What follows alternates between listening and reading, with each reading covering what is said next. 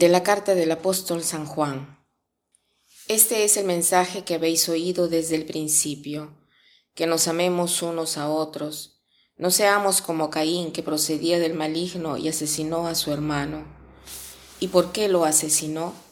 Porque sus obras eran malas, mientras que las de su hermano eran buenas.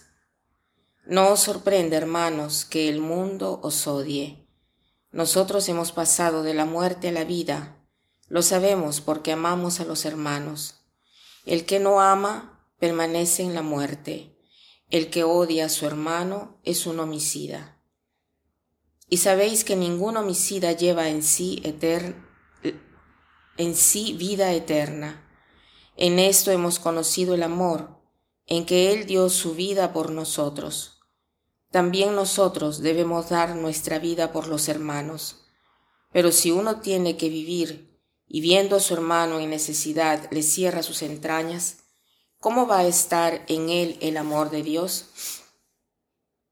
Hijos míos, no amemos de palabra y de boca, sino de verdad y con obras.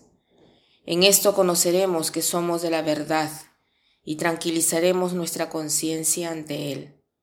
En caso de que nos condene nuestra conciencia, pues Dios es mayor que nuestra conciencia, y conoce todo. Queridos, si la conciencia no nos condena, tenemos plena confianza ante Dios. Hoy quisiera detenerme en la primera lectura que es de la carta del apóstol San Juan.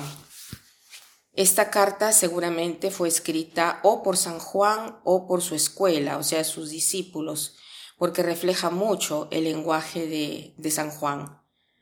Fue escrita a finales del primer siglo para los cristianos que venían del paganismo.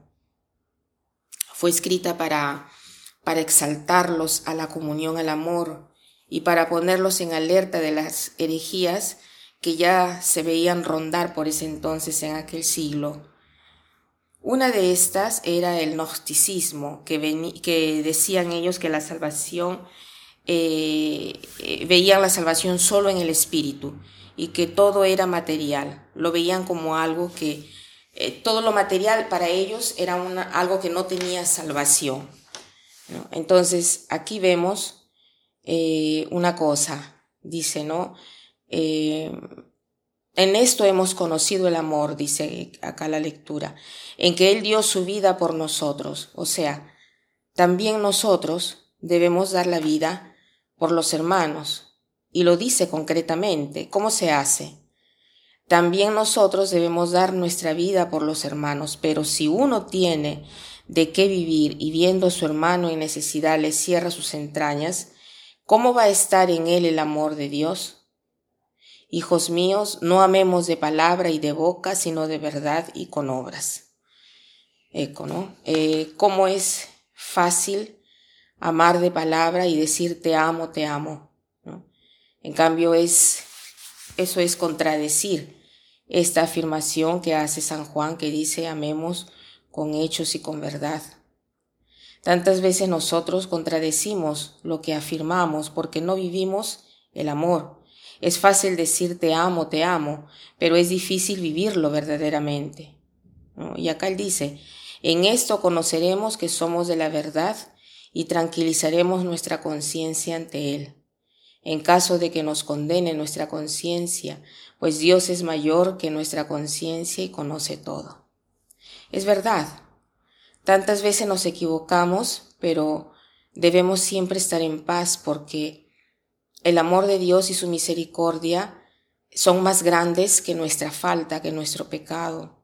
¿no? Pero tratemos de amar con hechos y con verdad, y que este sea nuestro propósito de hoy. Con los hechos quiere decir con el servicio, con la atención, dando tiempo, dando nuestra dedicación en la verdad.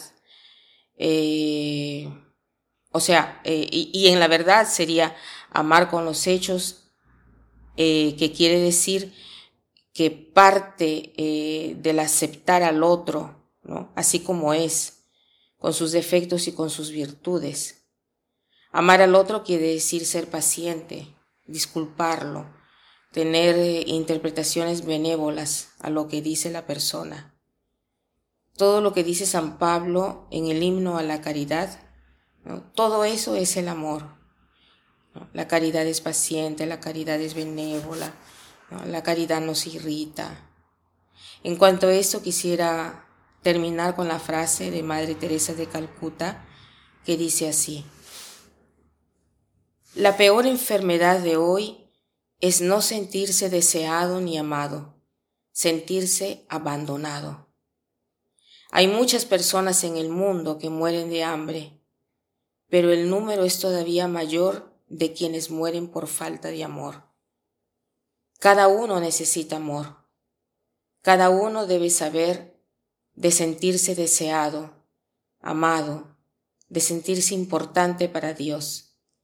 Quien tiene hambre de amor, tiene hambre de Dios. Que pasen un buen día.